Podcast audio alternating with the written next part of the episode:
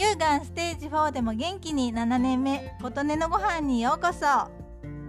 毎日のように使うだし汁ですが味噌汁には国産のかつおの節やソーダかつおの節いわしの煮干しサバの節昆布などの入っただしパックを煮出して使ったり煮干しの粉などをそのまま入れたりして使うことが多いです。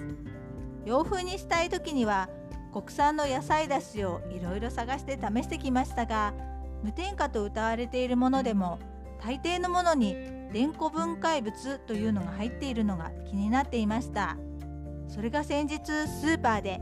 2つも理想的な野菜だしを見つけました。1つ目はメイクファクトリーの九州野菜だし。国産のごぼう人参大根キャベツ玉ねぎしいたけ生姜からできているだしパックです。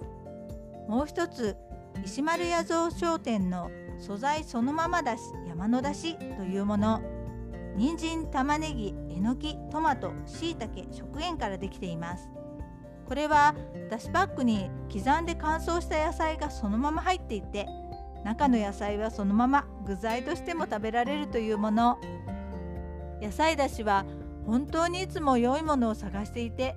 なかなか理想的なものに出会えなかったのですが出会える時には立て続けに2つも出会えてホクホクで買ってきました。